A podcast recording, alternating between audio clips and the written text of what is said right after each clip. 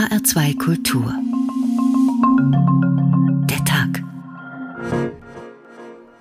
Mit Karin Fuhrmann, guten Tag. Eine Flut an Plakaten, ein Plakat nach dem anderen auf allen Straßen. Die Frage ist, wissen wir überhaupt, was draufsteht? Er hing an jeder Wand, das war mein Kandidat, so frisch und braun gebrannt. Auf seinem Wahlplakat war voll. Haben Sie sich irgendein Slogan von diesen Plakaten merken können? Nö. Du?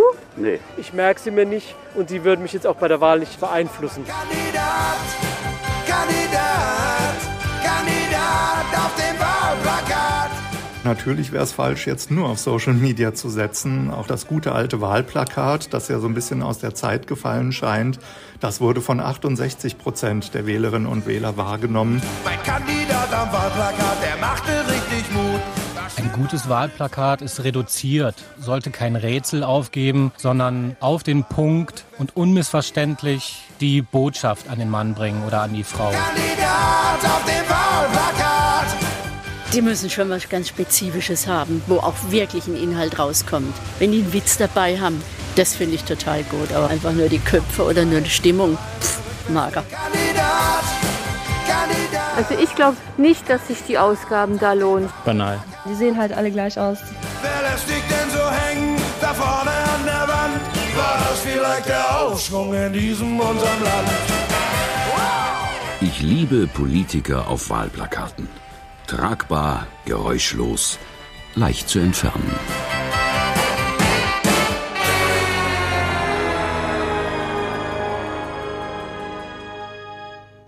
Es ist Wahlkampf. Jetzt. Ungefähr so fantasievoll wie diese einleitenden genau vier Worte schlagen uns die Slogans der Parteien mittlerweile an jeder Straßenecke auf Plakaten entgegen.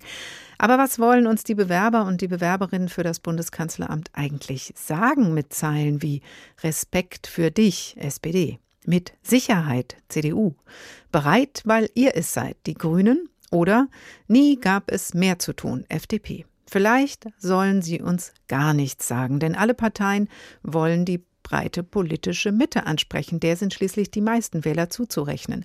Polarisieren funktioniert da nicht und ein ganzes Wahlprogramm passt nun mal nicht auf ein Wahlplakat. Aber wenn von den Plakaten nichts zu erwarten ist, warum gibt es sie dann überhaupt und das schon seit Jahrzehnten? Damit wir alle zur Wahl getrieben werden? Oder haben sie tatsächlich Einfluss auf unser Wahlverhalten? Diese Fragen stellen wir heute und haben unsere Sendung überschrieben Was guckst du? Die Qual der Wahlplakate. Und damit wir alle wissen, wovon wir sprechen, hat sich Diana Sulfogari den Plakaten für uns ganz und gar hingegeben und sich sogar von ihnen inspirieren lassen. Einsam für ein modernes Deutschland. Sekt für dich. Breit, weil ihr es seid. Die Plakate sind so langweilig, dass keiner Lust hat, sie mit witzigen Texten zu überkleben.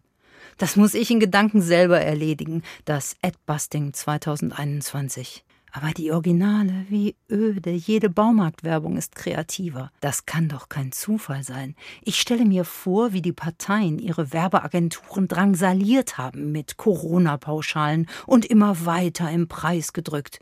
Und die beauftragten Werbeagenturen haben heimliche Absprachen getroffen denen geben wir es richtig.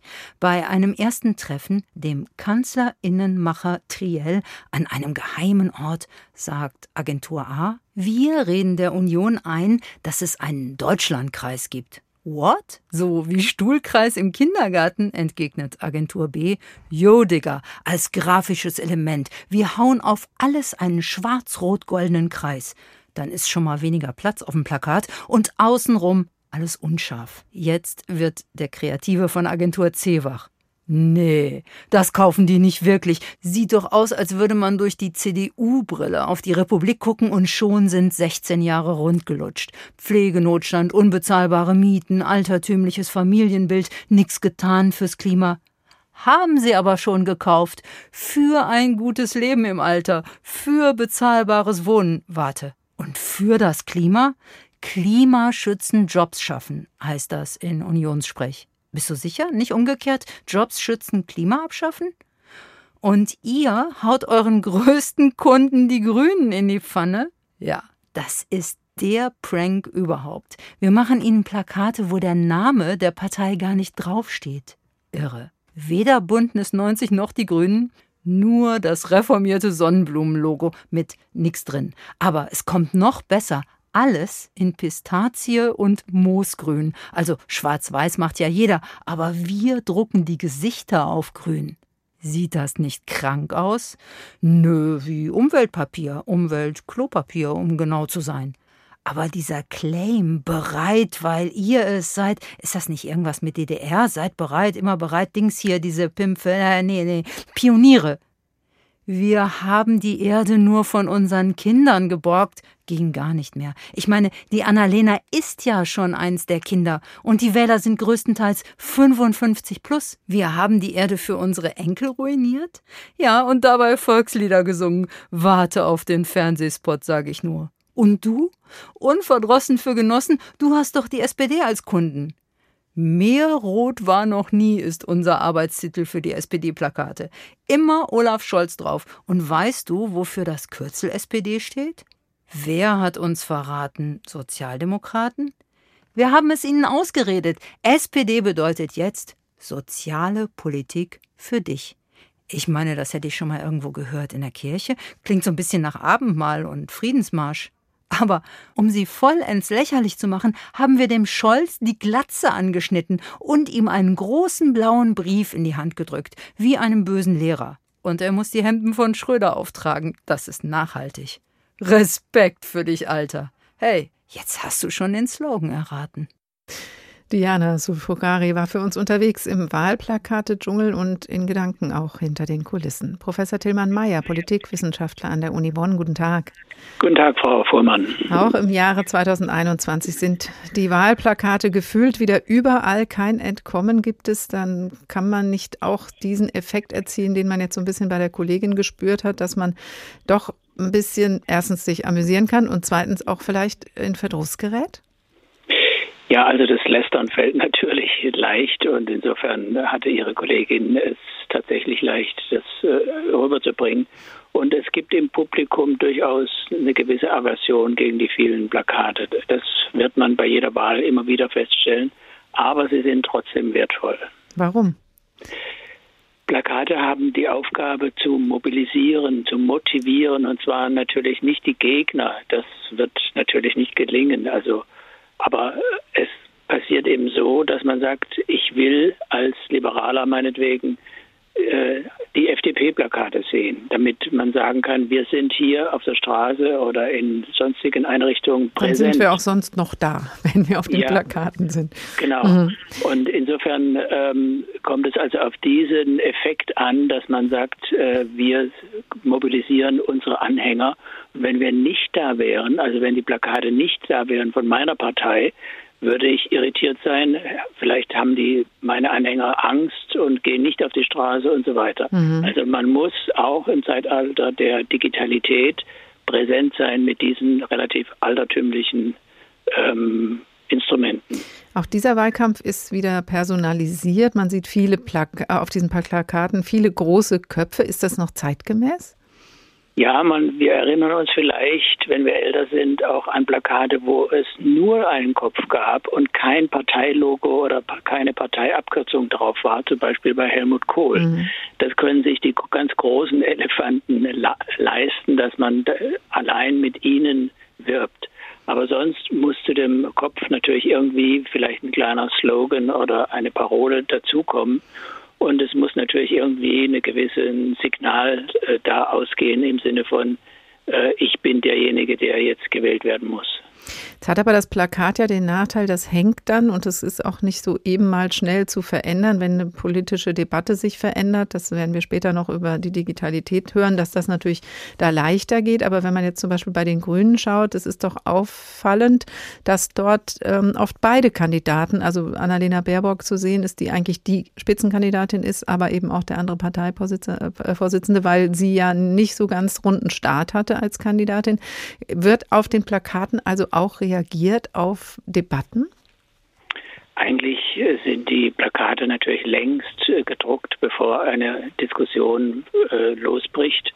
Und insofern ist natürlich einfach dieses Duo bei den Grünen immer schon etabliert gewesen und damit zu werben macht dann Sinn, daran anzuknüpfen. Aber andererseits könnte man natürlich sagen, es ist ein bisschen mutlos, wenn man schon äh, Frau Baerbock vorne dran stellt, dann sollte man das in den Plakaten auch abbilden. Das macht man nicht. Die Grünen haben sich zu was anderem entschieden. Darüber kann man streiten. Jetzt ist natürlich die Frage, dass die Bilder sind das eine, aber was sagen die Parteien mit den Worten? Da lesen wir von Respekt bei der SPD, von Sicherheit bei der CDU, von Deutschland normal bei der AfD. Geht von diesen wenigen Worten wirklich ein inhaltliches Signal aus oder sind das nur Worthülsen, die bei uns irgendwie Sympathie auslösen sollen? Ja, es ist so, dass die Parteien natürlich auf ihre Kompetenz äh, rekurrieren. Also die CDU äh, will natürlich in diesem Wahlkampf auf Stabilität, Sicherheit nach der Pandemie äh, ab, äh, sich, sich darauf konzentrieren, während ähm, Respekt bei äh, Scholz natürlich bedeutet, dass er tatsächlich die Integration der Gesellschaft besonders in den Mittelpunkt stellen will.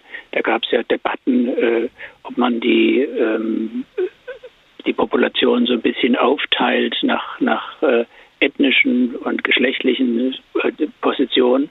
All das hat man äh, nicht gewollt aus Sicht von Scholz. Respekt deswegen gegenüber dem einfachen Menschen und so weiter. Also da kommt mit diesen Parolen kommt durchaus ein Schlagwort, was für die Partei schlechthin und den Kandidaten steht, zum Ausdruck. Und das hat durchaus eine gewisse Wirkung im Konzert von anderen Instrumenten der Werbung im Fernsehen oder digital oder noch weitere mhm. in der persönlichen Kommunikation.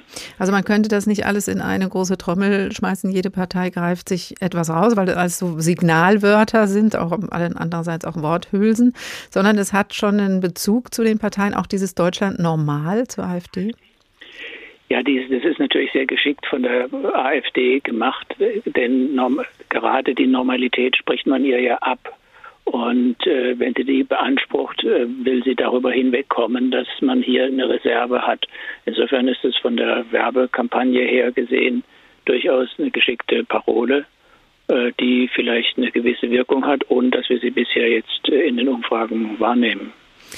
Das eine sind die Bilder, das andere die Parolen. Als drittes würde ich Sie gerne noch fragen, ob es nicht auch was ausmacht, wo ein Plakat zu sehen ist. Ob das an einer Autobahnausfahrt steht, ähm, riesig ist, an einem äh, verlassenen Ort, wo irgendwie die U-Bahn vorbeifährt. Oder ich habe es kürzlich in einer kleineren Kommune gesehen, große Stellwände an einem Rathausplatz angebracht sind und oben kleine Hinweisschildchen, hier SPD, hier CDU, hier Grüne, hier FDP, AfD und sonstige, die Linke noch. Ähm, also wirklich so als kleine Überschrift, da durfte drunter jede Partei ein kleines Plakat hängen. Also macht das einen Unterschied, wo man und in welcher Größe man die Plakate wahrnimmt? Ja, die Größe und äh, die Lokalität macht was aus und die Quantität. Also je mehr man plakatiert, je mehr die eine Partei sozusagen präsent ist und den Eindruck erweckt, wir sind hier ganz stark, desto besser ist die, die Wirkung. Und äh, natürlich an den äh, Laternenpfahlen sind gerade die Parteien, die besonders umstritten sind, werden weit oben äh, plakatiert, damit man sie nicht äh, runternehmen kann oder zerstören kann. Denn es gibt ja einen gewissen Vandalismus gegenüber den Plakaten, gerade in Städten, manchen Stadtteilen. Aber man hängt natürlich auch Plakate nicht im Widerspruch zu der Umgebung auf. Ja? Also dort, wo eben, äh, sagen wir mal, äh, Hartz IV sehr stark präsent ist, wird man nicht viele FDP-Plakate zum Beispiel sehen. Und umgekehrt in den Vierteln, äh, in den, in den Villenvierteln wird die Linke natürlich kaum was ernten können. Das heißt also, es gibt Lokalitäten, in denen es einfach eine bessere Wirkung ist, wenn man sie dort aufhängt. Also das sind so die Effekte, die man beobachten kann. Die Faktoren, die ein Plakat erfolgreich machen oder eben nicht. Professor Tillmann Mayer vom Institut für politische Wissenschaft und Soziologie an der Uni Bonn. Dankeschön. HR2 der Tag, was guckst du die Qual der Wahlplakate? Diese Plakate gibt es so lange wie Wahlspots. Dieser hier lief 1983. Das Land, in dem wir geboren werden, können wir nicht wählen. Doch wie wir leben in unserem Land, das können wir wählen. Leben in Deutschland. Sicher soll es sein und frei. Doch Kriminalität, Terror und immer mehr Unsicherheit breiten sich aus. Unser Staat und seine freiheitliche Ordnung werden mies gemacht. Das Leben unschuldiger Bürger wird auf offener Straße bedroht. Wo gibt's denn Sicherheit? Es kann doch jeden Augenblick und überall eine Bombe hochgehen. Drahtzieher und Aktivisten der blutigen Krawalle hier wie dort. Linke SPD-Mitglieder arm in Arm mit Kommunisten, Anarchisten und Politrockern. Unter Führung von Helmut Kohl wird die CDU eine Politik durchsetzen, die dem Terror, der Kriminalität und dem Klassenkampf keine Chance mehr einräumt. Denn unser Leben und unsere Sicherheit sind auf Vertrauen und Zusammenarbeit angewiesen. CDU im Wahlkampf 1983, Hl2 war der Tag. Wahlplakate gehören, wie Wahlspots, zu einer lebendigen Demokratie und Meinungspluralität gehört auf die Straße. Daran ändern auch die Online-Auftritte der Parteien nichts.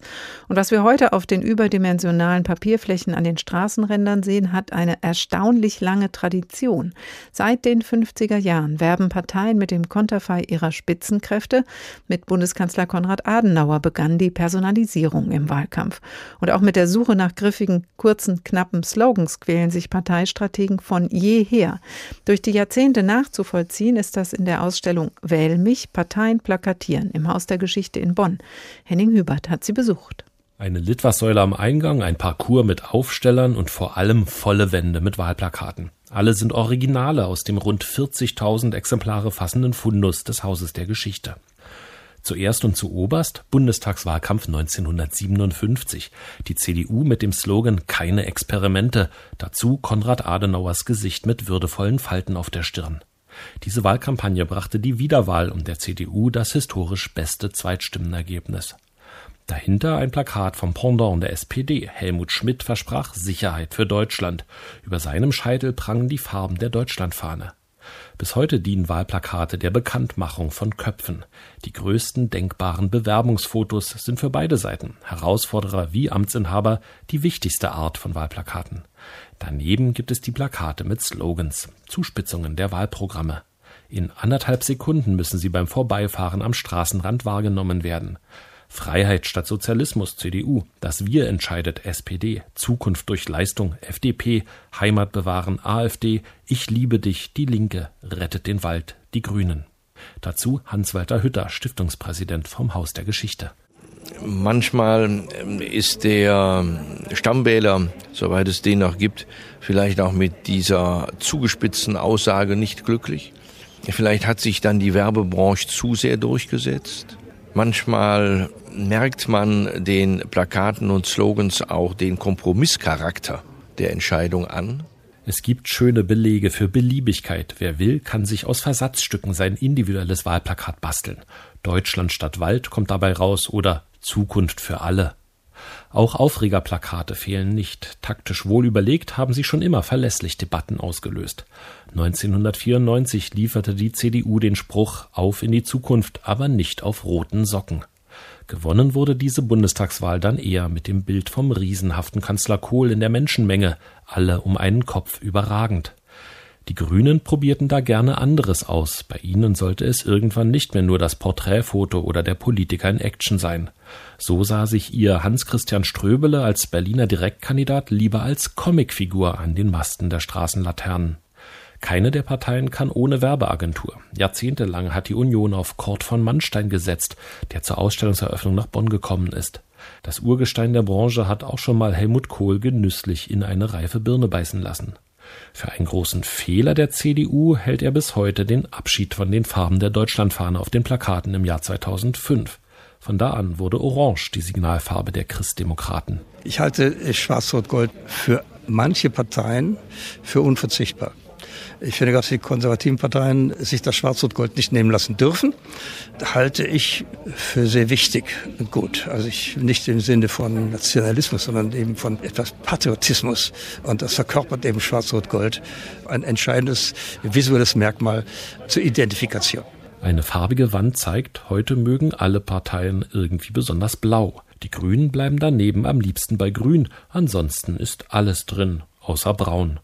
Die Identifikation von Parteien über Farben ist zunehmend wichtig für die Online-Auftritte. Auf ihren Signalfarben im Hintergrund lassen sich auch im Internet erfolgreich Botschaften platzieren. Das Netz wird aber das Plakat an der Laterne, so die Prognose der Bonner Ausstellungsmacher, noch lange nicht ersetzen. Henning Hubert über die Ausstellung Wähl mich, Parteien plakatieren im Haus der Geschichte in Bonn noch bis zum 3. Oktober zu sehen. Professor Erik Spiekermann, Typograf, Schriftgestalter und Honorarprofessor an der Hochschule für Künste Bremen. Guten Tag. Guten Tag. Die Slogans haben wir eben gerade gehört, müssen in 1,5 Sekunden wahrgenommen werden. Können Wahlplakate dann überhaupt eine ästhetische Offenbarung sein?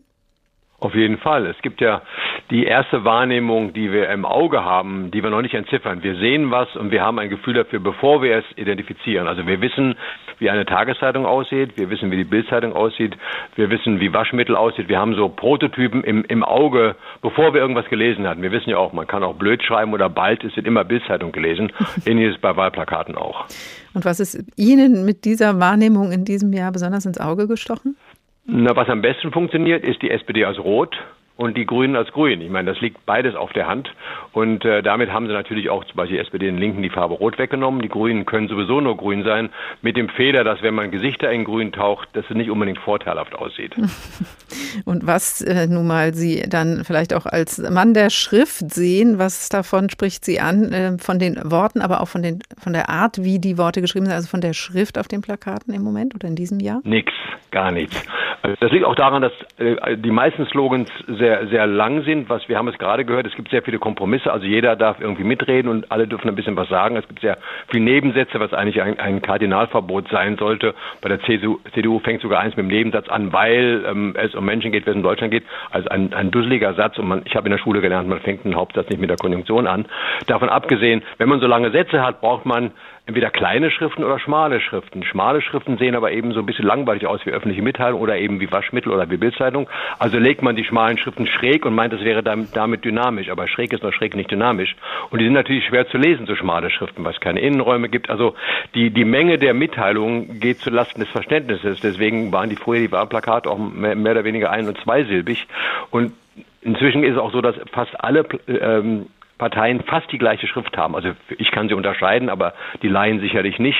Und da ist eine weitere Möglichkeit weg, sich zu unterscheiden. Äh, es gibt eigentlich keine große Auswahl mehr. Selbst die FDP, die das ein bisschen kleiner macht, hat auch eine serifenlose Schrift. Diesmal zwar nicht schmal, aber es ist alles unglaublich schwer zu unterscheiden voneinander. Ich hätte mir bei den Grünen auch eine Handschrift vorstellen können äh, und, und vielleicht auch ein bisschen Abwechslung. Es gibt, ich weiß nicht, 170.000 Schriften. Äh, davon habe ich auf meinem Computer mindestens 17.000 und Sie haben wahrscheinlich auch einige hundert. Jeder hat. Und dass man da in diese enge Waschmittelwelt geht, ist schon sehr merkwürdig, wobei es bei der CDU ja passt, weil sie sitzen ja alle in so einer Waschmaschine. äh, dieser runde Rahmen also ist ja gibt auch die Optik sonst nicht viel für Sie her. Naja, es ist eben überall, es ist immer, das ist der große alte Fehler, dass man eine Mitteilung macht und die mit dem gleichen Bild erklärt. Also wenn ich sage, wenn ich über Kinder rede, im Hintergrund sind zwar lachende Kinder. Wenn ich über Arbeiter rede, ist ein Mann mit dem Helm dahinter. Also diese, diese doppelten Klischees sind ja eine vertane Gelegenheit. Denn wenn ich einen Satz sage und dazu ein Bild bringe, was den Satz etwas erweitert oder, oder vielleicht sogar ins Gegenteil verkehrt, dann habe ich ein wesentlich stärkeres Erinnerungsvermögen als den Satz, als wenn ich den Satz nur bestätige und dann gleich wieder vergesse. Also Mhm. das ist eine vertane Gelegenheit. Mich wundert schon, das sind ja kluge Menschen, die da arbeiten. Aber ich fürchte, da wird zu viel diskutiert und da wird zu viel Kompromiss gesucht, weil die Zeit ja so ist. Wenn man eine scharfe Aussage heute trifft, kann man ja gleich einen sogenannten Shitstorm entwickeln. Also trifft man lieber keine äh, kräftigen Aussagen, sondern hält sich so fürchterlich vorsichtig zurück. Und das kommt der, der sofortigen Auffassung durch vorbeifahren oder vorbeigehende Menschen nicht entgegen. Hm, Da höre ich jetzt raus, also man- es muss eigentlich da weniger stehen. Es darf sich mehr unterscheiden. Ähm, Wenn die Linke da einfach hinschreibt, jetzt, dann sagt das ja eigentlich gar nichts. Aber es ist das, was ähm, dann ins Auge springt und das ist der richtige Weg für Sie. Also möglichst wenig da drauf zu schreiben überhaupt. Na, es ist ja, was, was Sie gerade in dem Beitrag gehört haben, ist eine Bestätigung für die Leute, die sowieso mehr oder weniger wissen, was, was sie wählen. Mhm. Da, früher war es, ich, in meiner Jugend auf dem Plakat stand drauf, wählt CDU Liste 1 und da war ein Kreuz in einem Kreis drin und wählt FDP Liste 3. Wir hatten weniger Listen früher. Das würde mir heute eigentlich reichen. Ich habe ein paar interessante Menschen. Vielleicht muss man Leute wie Baerbock bekannter machen als Laschek, weil sie nicht so bekannt sind inzwischen. Da macht man halt ein grünes Plakat und ein Gesicht drauf und fertig ist. Also diese ganzen Sprüche sind austauschbar und deswegen eher ärgerlich. Sie sind eben ähm, ja selbst Schriftentwickler, Herr Spiekermann. Das heißt, Sie sind wirklich nicht nur mit den Worten beschäftigt, sondern wirklich auch mit damit, wie die Worte transportiert werden in einer Schrift. Wenn Sie jetzt auch in anderen Kontexten mit einer Zeile und mit einer Schrift ins Herz der Betrachtenden vorstoßen wollen, nach welchen Kriterien gehen Sie da vor? Wie gestalten Sie eine Schrift? Oh Gott, naja, da ist nicht sehr viel Raum. Also ein A muss aussehen wie ein A und ein B wie ein B. Also äh, meine Gestaltungsfreiheit sind vielleicht, weiß nicht, fünf oder zehn Prozent, weil ich kann mich ja nicht völlig entfernen von dem, was wir als, als, als lateinisches Alphabet wahrnehmen. Aber Sie haben ja gerade gesagt, es gibt, wie viel waren es, 70.000 Schriften? Ja, gut, das sind, die sind eben alle so unterschiedlich wie Gesichter. Ich meine, wir haben alle zwei Augen, Nase und Mund und wir können uns trotzdem alle voneinander unterscheiden, obwohl die alle gleich aussehen. Also man sagt ja immer so, wenn man nach China fährt, kann man keinen unterscheiden, weil wir das nicht gewohnt sind. Aber die Chinesen können sich schon unterscheiden. Wir können uns auch unterscheiden. Also Schrift ist ähnlich. Es gibt ein Gesicht und es gibt Varianzen, die aber, aber sehr, sehr gering sind. Trotzdem können wir sie unterscheiden und damit spielen Schriftentwürfe. Also ich habe zum Beispiel die Schriften für die Deutsche Bahn gemacht, die wahrscheinlich jeder erkennt, weil die ist ein bisschen anders, aber nicht so anders, dass sie unangenehm auffällt. Sie ist gut lesbar, aber sieht eben aus wie die Bahn. Wer hat sie auch gemacht? Also mit ein bisschen Rot dazu weiß man, das ist von der Deutschen Bahn. Und äh, ich habe ähnliche Schriften für andere Unternehmen gemacht, die man sich halt dann im Laufe der Zeit merkt, weil sie immer mit, mit dieser Marke verbunden sind. Und sowas wäre natürlich für die Politik auch möglich, dass sie eine Partei, eine Schrift gibt, die dann auch mal bleibt über die Jahre, wo man merkt, aha, diese Mitteilung ist von Blau oder von Grün oder von Schwarz oder von Rot. Und das mhm. ist im Augenblick nicht der Fall. Sagten Sie gerade, bei der Deutschen Bahn haben Sie ja auch mit Rot gespielt. Die FDP mhm. zum Beispiel spielt jetzt in der Schrift oder um die Schrift herum mit Gelb. Das ist so wie mit einem Marker drüber gemalt. Was halten Sie von solchen Akzenten? Naja, das war vor ein paar Jahren mal dieser, dieser berühmte neue Lindnersche Auftritt. Der war gewagt und mutig. Das ist inzwischen schon so einem, zu einem kleinen Witz verkommen, weil das sind so die, die ähm, Herren und Frauen, die nach vorne ans Whiteboard gehen und dann mit, mit Post-its, Yellow und, und, und, und, und Pink und sowas, da ihre, ihre Design-Thinking-Übungen machen. Das ist ein bisschen lächerlich, weil es ist so eine Start-up-Kultur, die sich schon selber karikiert. Also das, das agile Arbeiten in den Büros, äh, Menschen nur mit Laptop und mit kleinen Telefonen. Ich finde es ein bisschen albern und es ist auch inzwischen sehr, ähm, sehr schlapp geworden. Also dieses bisschen Gelb und ein bisschen Rosa ist nicht unbedingt für ein Plakat geeignet. Einschätzungen vom Typografen und Schriftgestalter und Honorarprofessor an der Hochschule für Künste Bremen, Professor Erik Spiekermann. Herzlichen Dank. Was guckst du? Die Qual der Wahlplakate HR2 der Tag. Und noch einmal blicken wir weg von den Plakaten und hören rein in einen Wahlspot, dieses Mal von 1972. Die glaubwürdige Politik dieses Mannes hat uns Deutschen in der ganzen Welt neues Ansehen gewonnen. Unsere beharrliche Arbeit für Verständigung hat den Frieden in Europa sicher gemacht. Auf den Friedensnobelpreis für Willy Brandt können wir alle stolz sein. Bundeskanzler Willy Brandt muss seine Politik fortsetzen können. Für Frieden, Sicherheit und eine bessere Qualität des Lebens. Deshalb SPD. Willy Brandt muss Kanzler bleiben. 1972 warb so die SPD und Willy Brandt blieb Kanzler nach dem für die SPD besten Ergebnis ihrer Geschichte, 45,8 Prozent, und einer sensationellen Wahlbeteiligung von 91 Prozent. Beides ist wohl in diesem Jahr nicht zu erwarten. Wie Wahlspots gehören Wahlplakate zum Wahlkampf, so viel ist bis hierhin deutlich geworden, auch wenn sie ästhetisch ausbaufähig sind und politisch von fraglicher Relevanz. Sie stehen da, alle Wahljahre wieder, flankiert von Straßenwahlkampf, Online-Kampagnen und Live-Diskussionen. Heiße Wahlkampfphase nennt man gemeinhin die Zeit, in der wir uns jetzt gerade befinden. Schließlich sind es ja nicht mal mehr vier Wochen bis zur Bundestagswahl. Und dass gekämpft wird, ist deswegen auch überall zu sehen. Infostände vor dem Supermarkt, Flyer im Briefkasten, Plakate an Laternenpfählen. Die Parteien lassen sich das ordentlich was kosten. Aber wie viel und woher kommt das Geld? Christoph Schelt aus unserer Politikredaktion mit einem Überblick. Im Leben ist ja vieles relativ. Geschätzt 16 Milliarden US-Dollar soll der Wahlkampf zur Präsidentschaftswahl in den USA voriges Jahr verschlungen haben, hat das Center for Responsive Politics berechnet, eine unabhängige Organisation, die für mehr Transparenz in der US-Politik sorgen will. Trump versus Biden wäre damit der teuerste Wahlkampf der Geschichte. Davon sind wir in Deutschland weit entfernt. Und doch wird auch für deutsche Verhältnisse geklotzt. Eine Obergrenze für Wahlkampfausgaben gibt es nicht. Rund 20 Millionen Euro investiert die CDU, wie auch schon vor vier Jahren. Die Schwesterpartei CSU steckt gut 7 Millionen in ihren Wahlkampf, bei der FDP sind es 6,5 Millionen. 15 Millionen Euro hat sich die SPD in ihren Budgetplan geschrieben, wohlgemerkt nur die Bundespartei. Wie viel Geld genau wofür ausgegeben wird, will man uns nicht sagen. Nachzulesen ist aber, dass es mal deutlich mehr war. 2017 bemühte sich die SPD mit 24 Millionen um einen Wahlsieg von Martin Schulz. Genutzt hat das bekanntlich nichts. Und so viel Geld hat die Partei auch nicht mehr. Die zahlenden Mitglieder haben sich genauso reduziert wie die Wählerstimmen. Konkreter wird die AfD in ihrer Antwort auf unsere Anfrage. Der Bundesverband der Alternative für Deutschland hat diesmal 5 Millionen Euro zur Verfügung und gibt sie so aus. Den größten Posten machen die Plakate aus, die kleinen an den Laternenpfählen und die großen auf den Verkehrsinseln. Rund 1,6 Millionen Euro lässt sich die AfD das kosten. Eine halbe Million gibt sie für Zeitungsanzeigen aus, fast genauso viel für Online-Werbung. Es folgen ca. 400.000 Euro für die Produktion von Videos, Spots und sonstigen Medien, ebenso viel für Wahlkampfauftritte und Veranstaltungen und dann nochmal 400.000 für das Personal der Kampagnenteams. Das Plakat liegt also bei den Kosten klar auf Platz 1. Zu Recht, wie eine aktuelle Studie der Uni Hohenheim belegt. Über welche Informationsquelle erfahren Sie etwas über die Partei oder die Kandidaten, wurde da gefragt. Und 56 Prozent der Befragten antworteten Plakate. Der höchste Wert vor Fernsehspots und Infomaterial. Kundgebungen, E-Mails und die direkte Ansprache scheinen sich kaum zu lohnen. Egal bei welcher Partei, das Geld für den Wahlkampf kommt aus den jeweiligen Parteikassen. Und die speisen sich, wie es die Regeln für die Finanzierung der Parteien vorsehen. Die AfD formuliert das so. Das Gesamtbudget speist sich aus der allgemeinen Parteikasse, setzt sich also, wie bei den anderen Parteien auch, aus Mitglieds- und Mandatsträgerbeiträgen, Spenden und anteilig der staatlichen Parteienfinanzierung zusammen und das Parteivermögen ist dafür nicht in Anspruch genommen worden. Auch bei der CDU ist das Geld fest im Haushalt eingeplant. Kredite will die Partei nicht mehr für Wahlkämpfe aufnehmen, eine Konsequenz aus der Parteispendenaffäre aus dem Jahr 1999, in die auch der frühere CDU-Chef und Kanzler Helmut Kohl verwickelt war.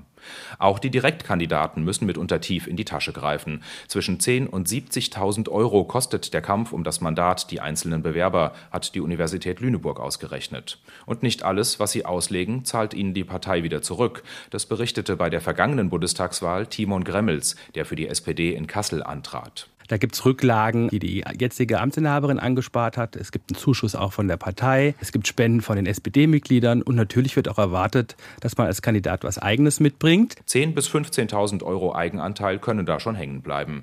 Wahlerfolg zahlt sich dabei für die Parteien durchaus aus. Wer es über 0,5 Prozent schafft, bekommt Geld vom Staat. Für die ersten 4 Millionen Listenstimmen 1,03 Euro pro Stimme. Jede weitere Stimme bringt pro Jahr 85 Cent Wählerstimmenanteil. Die Ergebnisse der jeweils jüngsten Wahl zu Bundestag, Europaparlament und Landtagen werden dabei addiert. Für die CDU gab es beispielsweise im vorigen Jahr 27 Millionen Euro vom Staat, nur auf Grundlage der Wahlergebnisse. Christoph Schelt über die Kosten des Wahlkampfs. Die Wahlplakate sind dabei nur ein Posten im Budget, aber ein großer. Professor Frank Brettschneider ist Kommunikationswissenschaftler an der Uni Hohenheim. Guten Tag, Herr Brettschneider. Hallo, Frau Fuhrmann. Die Wahlplakate sind immer noch da. Der analoge Wahlkampf läuft weiter, obwohl wir Facebook, Twitter, Instagram und Co haben. Warum eigentlich? Ja, weil die Wahlplakate nach wie vor von den Wählerinnen und Wählern am häufigsten wahrgenommen werden. Über 56 Prozent sagen, ich habe im Wahlkampf bislang bei der Bundestagswahl Wahlplakate wahrgenommen. Von den Social-Media-Auftritten sagen das nur 25 Prozent der Wählerinnen und Wähler. Das heißt, Social-Media-Auftritte sind wichtig, aber die Wahlplakate sind noch wichtiger. Ja, das ist ja mal eine Zahl.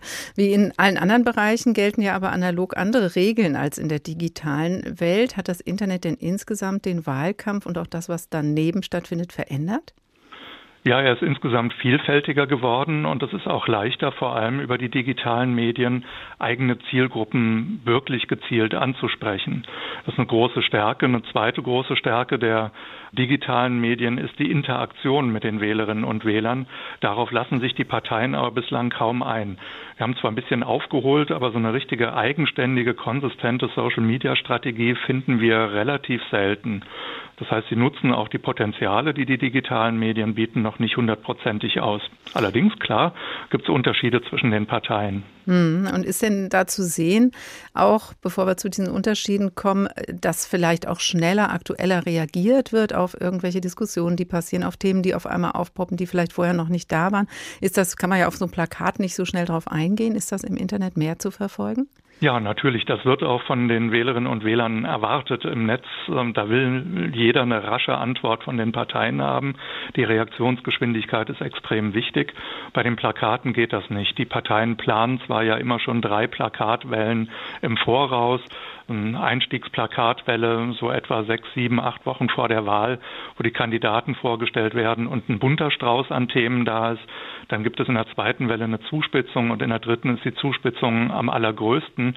Aber auf tagesaktuelle Ereignisse zu reagieren mit Plakaten ist fast unmöglich. Geht eigentlich nur, indem man Störer raufklebt, also kleine Banderolen, ähm, mit denen man dann ein Tagesthema aufgreift. Aber das ist nicht die Funktion der Plakate. Jetzt haben Sie eben schon gesagt, äh, Social Media reagiert natürlich nochmal anders äh, als, oder Parteien können in Social Media anders reagieren, als eben zum Beispiel das jetzt ist, wenn jetzt eine Veranstaltung einfach nur digital übertragen wird oder Berichterstattung stattfindet.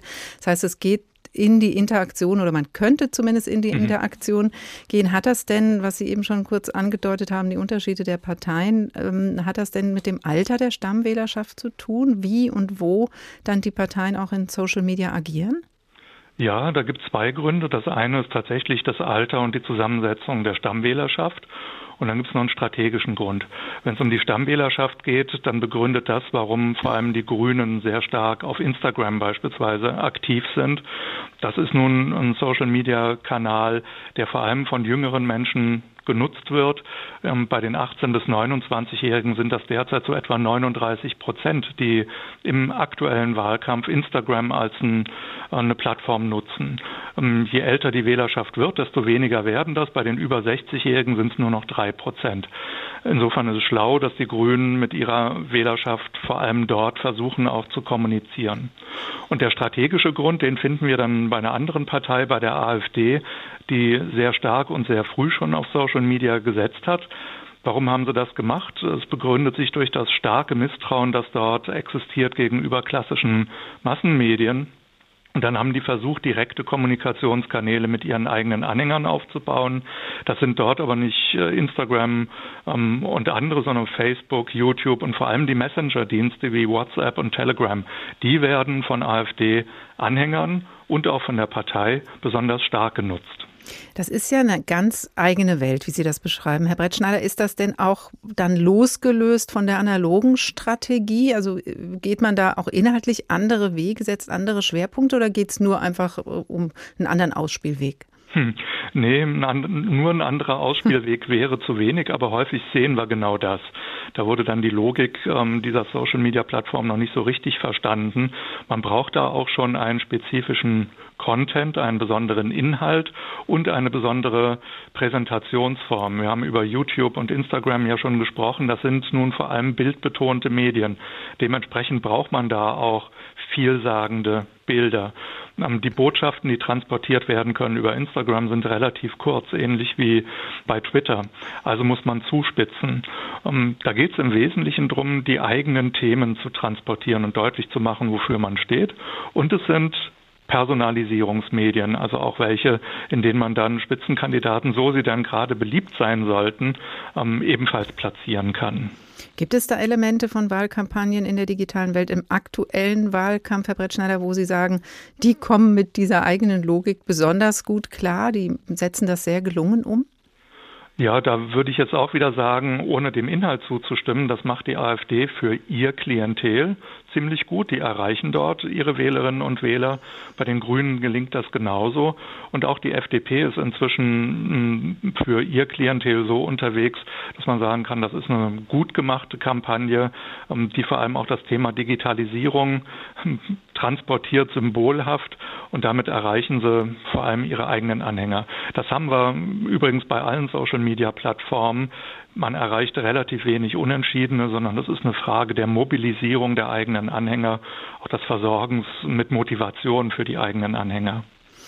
Jetzt haben Sie eingangs schon gesagt, dass die analoge Welt schon noch wahrgenommen wird von den Wählern und Wählerinnen. Aber was Sie jetzt uns beschrieben haben, zeigt doch, dass auch Social Media, Internet überhaupt einfach eine große Bedeutung auch bekommen hat.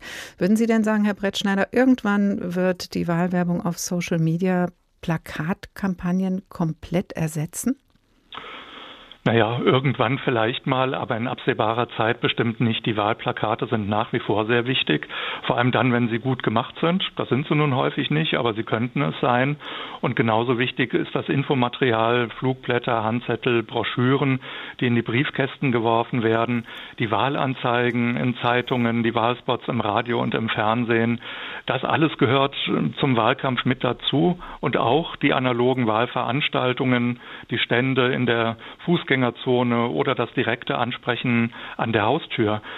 Entscheidend ist in den Wahlkämpfen, diese unterschiedlichen Instrumente mit jeweils ihren besonderen Stärken aufeinander abgestimmt einzusetzen. Dafür braucht es eine gute Strategie, in der jedes dieser Instrumente seinen Platz hat. Plakate werden da weiter drin sein, Social Media werden es auch sein und die werden auch wichtiger werden, aber das eine wird das andere nicht ersetzen. Also wird das Plakat noch eine Weile kleben, sagt Professor Frank Brettschneider, Kommunikationswissenschaftler an der Uni Hohenheim. Vielen Dank. HR2 der Tag, was guckst du? Die Qual der Wahlplakate. Es geht nicht ohne, nicht ohne Plakate und auch nicht ohne Wahlspots. Das gilt seit Jahrzehnten. Äh, in, in, wenn Sie vom, Flug, vom, vom Hauptbahnhof starten. Die Schiiten und Sunniten. Äh, Sie steigen in den Hauptbahnhof ein dafür, dass ein Biobauer, wenn er mit Gentechnik äh, äh, gekreuzt wird. Macht es das, äh, wenn aus, wenn, wenn. Ja, das ist gar nicht zum Lachen. das, das, das, das heißt also. Typisch CSU. Zu oft zu viel versprochen. Darum am 28.09. beide Stimmen für Grün. Zeit wird's. So machten die Grünen Wahlkampf 2008 in Bayern gegen die CSU. Und damit kommen wir zu Wahlwerbung der besonderen Art. In 50 Großstädten tauchten vor rund zwei Wochen auf einmal große Plakate auf, mit denen Stimmung gegen die Grünen gemacht werden sollte. Auf den ersten Blick könnte man sie der Partei Die Grünen zuordnen, aber dann fallen zum Beispiel die Begriffe Ökoterror, Wohlstandsvernichtung oder Klimasozialismus ins Auge. Die Plakate gehören zu einer Kampagne, die unter Hashtag Grüner Mist 2021 läuft. Eine Fake- und Negativkampagne. Vermutungen, die AfD könnte dahinter stecken, weisen deren Vertreter von sich. Verbindungen gibt es dennoch, wie Isabel Reifenrath aufzeigt. Nicht nur auf Großplakaten, auch in einem Video wird vor den Grünen gewarnt. Herbst 2021. Die Grünen greifen nach der Regierung. Kommt eine grüne Kanzlerin? Das Video ist auf YouTube, aber auch auf der Seite vom Deutschlandkurier. Von hier kommt es. Wir halten dagegen. Der Deutschlandkurier ist ein rechtspopulistisches Magazin. Auf Facebook hat es 75.000 Fans, auf YouTube etwa 100.000 Abonnenten. Bis 2018 wurde es vom Verein zur Erhaltung der Rechtsstaatlichkeit und bürgerlichen Freiheiten herausgegeben.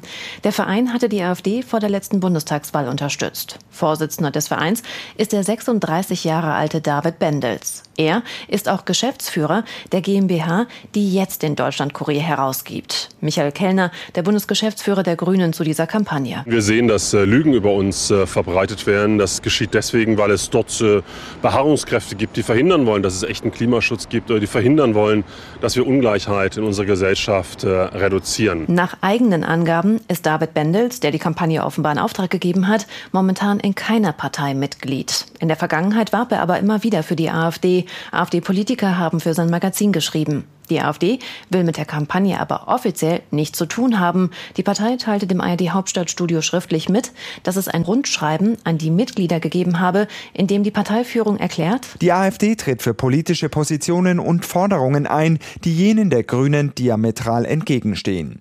Deshalb warnen wir auch vor einer Wahl der Grünen in die nächste Bundesregierung.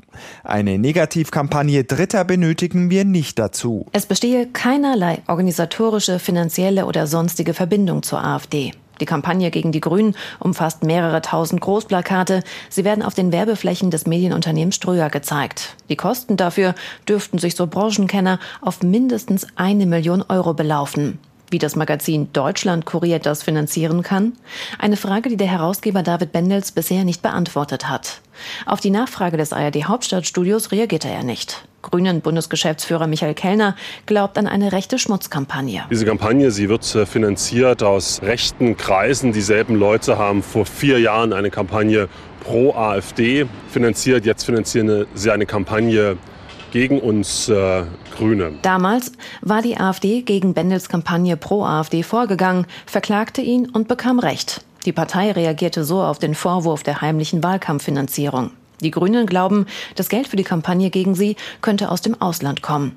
Sie haben sich entschieden, nicht zu klagen, die Aussicht auf Erfolg sei zu gering. Stattdessen haben sie zu Spenden aufgerufen, damit sie mehr von ihren eigenen Plakaten aufhängen können. 100.000 Euro sind bisher zusammengekommen. Auf Twitter erhielten sie von vielen SPD-Politikern Unterstützung. SPD-Generalsekretär Lars Klingbeil schrieb, Demokraten halten zusammen. Isabel Reifenrath über Fake-Plakate auf Kosten der Grünen in diesem Wahlkampf. Negativkampagnen oder auch Schmutzkampagnen sind nichts Neues. Professor Ingo Hamm, Wirtschaftspsychologe an der Hochschule Darmstadt, dort mit Markt-, Konsumenten- und Medienpsychologie befasst. Guten Tag. Hallo, Frau Fuhrmann. Nicht nur Kampagnen auf Kosten der Grünen gibt es in diesem Wahlkampf. Die CDU war auch Ziel von Fake-Plakaten. Die Umweltschutzbewegung Extinction Rebellion plakatierte Schilder im CDU-Design mit dem Schriftzug Alle reden vom Klima, wir ruinieren es. Wirken Kampagnen gegen den politischen Gegner denn besser oder überhaupt anders als die Kampagne für die eigene Partei? Nein, also es gibt in der klassischen Werbung äh, sowas auch, äh, zumindest in unserem Kulturkreis, äh, wirklich nicht. Äh, man kennt das eher aus Amerika, dass man da schon seit Jahrzehnten mit vergleichender Werbung gearbeitet hat. Aber hierzulande funktioniert das nicht und es funktioniert schon gar nicht, wenn es, wenn es um Personen geht. Ja, wenn man damit mit Vergleichen oder, oder sogar mit Herablassungen arbeitet, das ist einfach nicht sozial akzeptiert. Ja, genauso wie auch in der Arbeitswelt, da, da sagt man auch für, für eine Führungskraft, die noch was werden will, äh, die, die redet nicht schlecht über andere oder über Projekte und äh, gleiches gilt, denke ich, dann auch für, für äh, den politischen Betrieb oder auch die Wahlwerbung. Also es kann auch ein schlechtes Licht auf den Auftraggeber werfen und insofern nach hinten losgehen, offensichtlich. Wenn ähm, man das jetzt aber als einen möglichen Effekt auch feststellt, würden Sie dann insgesamt sagen, ja, Kampagnen können es auch schaffen, Leute wirklich zu beeinflussen in ihrer Wahlentscheidung? Ich halte das für schwierig. Ich glaube, die Kampagne, das, was wir auch aktuell sehen oder in den nächsten Wochen noch sehen werden, auf, auf vielen, vielen Plakaten und auch in, in TV-Spots, ähm, das ist irgendwie nur so ein bisschen wie äh, die Streusel auf dem Eisbecher. Also eigentlich will man ja eher das Eis genießen und man hat dann noch so einen kleinen Tupfer am Ende. Äh, werbetechnisch will man sagen, äh, das geht gegen Ende nochmal, äh, also gegen Ende einer Kampagne nochmal in Richtung Awareness-Building, ja, Aufmerksamkeit nochmal aktivieren, sich in Erinnerung rufen. Aber die Entscheidungen, die sind ja vorher getroffen. Wenn man es genau nimmt, läuft ja die Wahlwerbung eigentlich schon vier Jahre lang vorher. Ja, das ist, äh, finde ich, ein ganz interessantes Phänomen. Wahlwerbung kann man nicht mit klassischer Werbung vergleichen. Äh, es geht ja hier um, um Personen, um Aktivitäten, äh, Politiker als Führungspersonen, als Repräsentanten einer Lebenswelt. Und das ist alles, was, was über die Medien indirekt ja jahrelang vorher schon äh, platziert und transportiert wird. Ja. Mhm. Also insofern Aber sind ja. Mhm. Aber es gibt ja auch Leute, die vielleicht nur Zeit für die Streusel haben und nicht bis zum letzten Soßenrest am Grunde des Bechers vorstößen können, sprich also nicht unbedingt alle Wahlprogramme durcharbeiten oder auch Wechselwähler sind, die sagen, ach, ich gucke mal so ein bisschen, wonach mehr ist. Kann man die nicht mit Kampagnen kriegen? Ich glaube nur in, in gewissen äh, Ausmaßen. Äh, vermutlich ist es so, äh, ich bin da kein Politologe, aber man kennt es auch aus der Produkt- und Markenwelt, dass hier so geringe Akzeptanzen für, für nahestehende Produkte und, und hier dann eben auch Parteien oder Politiker vielleicht noch da sind. Ja? Dass man sagt, so, so links der Mitte ist vielleicht noch eine gewisse äh, Offenheit da und rechts der Mitte dann auch. Aber dass man jetzt plötzlich völlig die Lager äh, äh wechselt, das halte ich für, äh, durch Effekte der Wahlwerbung für ausgeschlossen. Ja, und äh, da haben wir doch so eine hohe Konstanz der Meinungsbildung, die wie gesagt sich über ähm, äh, über Monate und Jahre bildet, ja, dann auch über soziale Kreise gefestigt wird, über viele viele Medienwahrnehmungen, äh, die man hat, Talkshows, äh, YouTube, Influencer, auch auch klassische Influencing, also nicht nur jetzt äh, im Internet, sondern auch das, was äh, über über normale Medien stattfindet. Ähm, das prägt so ganz allmählich eine Meinung, die die doch so ziemlich fest zementiert ist und ich würde jetzt mal vermuten, so, so zu 80, 90 Prozent steht. Ja. So, Mhm. Aber wenn Sie das jetzt, wie Sie es eben beschrieben haben, ja auch überwiegend mit Werbung und nicht mit Wahlwerbung beschäftigen mhm. ähm, und gesagt haben, das ist auch ein kleiner Unterschied. Wir haben da jetzt eben vier Jahre Politik gesehen ähm, und das ist vielleicht bei Produkten anders. Ist das denn jetzt, was auch den Wahlauftritt, also den Werbeauftritt angeht, zum Beispiel eben Stichworte wie Personalisierung, Slogan oder auch eine Marke etabliert haben, ist das auch ein großer Unterschied, ob es Wahlwerbung ist oder eine Produktwerbung? Ja, da gibt es ein paar interessante Parallelen. Also ich, äh, der, der Punkt ist, dass, und das gilt auch für die klassische Werbung mittlerweile, dass es gar nicht mehr so darum geht, einen konkreten Produktnutzen äh, zu bewerben. Ja, so Produkt äh, X ist jetzt äh, 10 Cent günstiger geworden. Das gibt es natürlich auch in Prospekten, aber wir reden ja hier von einer äh, bunten, schönen Werbewelt, äh, die, ja sogenannte Lebenswelten transportieren sollen. Und Wahlwerbung, wenn man sich da so die gängigen Spots anschaut, äh, sind das alles sehr, sehr aufwendige Spots, die im Grunde genommen ja Beweise für so eine lebensweltliche Kompetenz der dahinterstehenden Parteien sind. Äh, es geht gar nicht so sehr um die Inhalte, sondern schaffen es, diese dahinterstehenden Parteien und Politiker, den Nerv der Zielgruppe zu treffen. Ja, schwingen die so auf einer Wellenlänge. Also eher Image und du gehörst dazu, so, so, ja. so eine Stimmung zu verbreiten, oder? auch, auch Stilistik, ne? wenn man sich da zum Beispiel mal die, die Soundtracks anhört von solchen äh, Wahlwerbespots, äh, also das ist ja so wie aus, aus irgendwelchen Blockbustern wie, wie Gladiator gegriffen, also hochemotional.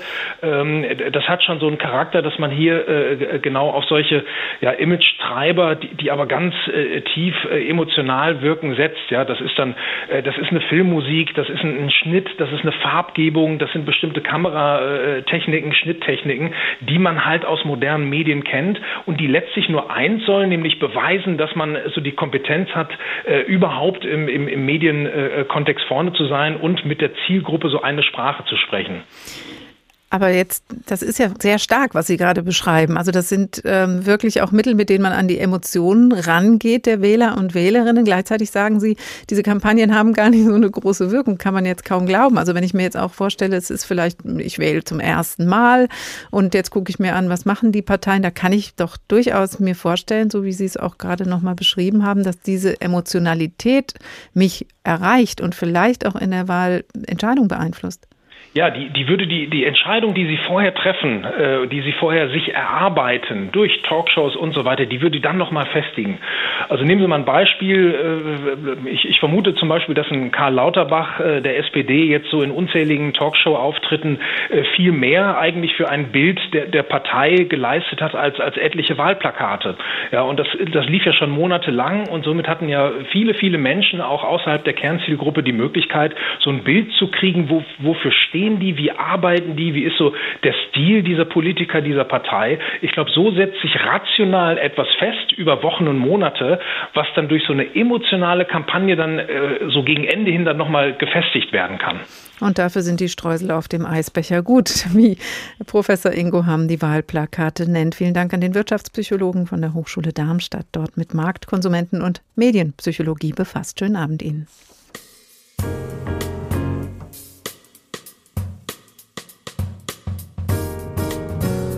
Und das war der Tag für heute. Wir haben knapp vier Wochen vor der Bundestagswahl am 26. September unseren Blick über die Wahlplakate schweifen lassen und festgestellt, sie gehören zu jedem Wahlkampf einfach dazu. Und das wird auch so bleiben, denn sie haben eine Wirkung, auch im digitalen Zeitalter, ganz egal, wie sie aussehen. Nachhören können Sie unsere Sendung wie immer unter hr2.de oder in der ARD Audiothek, der Tag HR2. Ich heiße Karin Fuhrmann und wünsche Ihnen noch einen schönen Abend.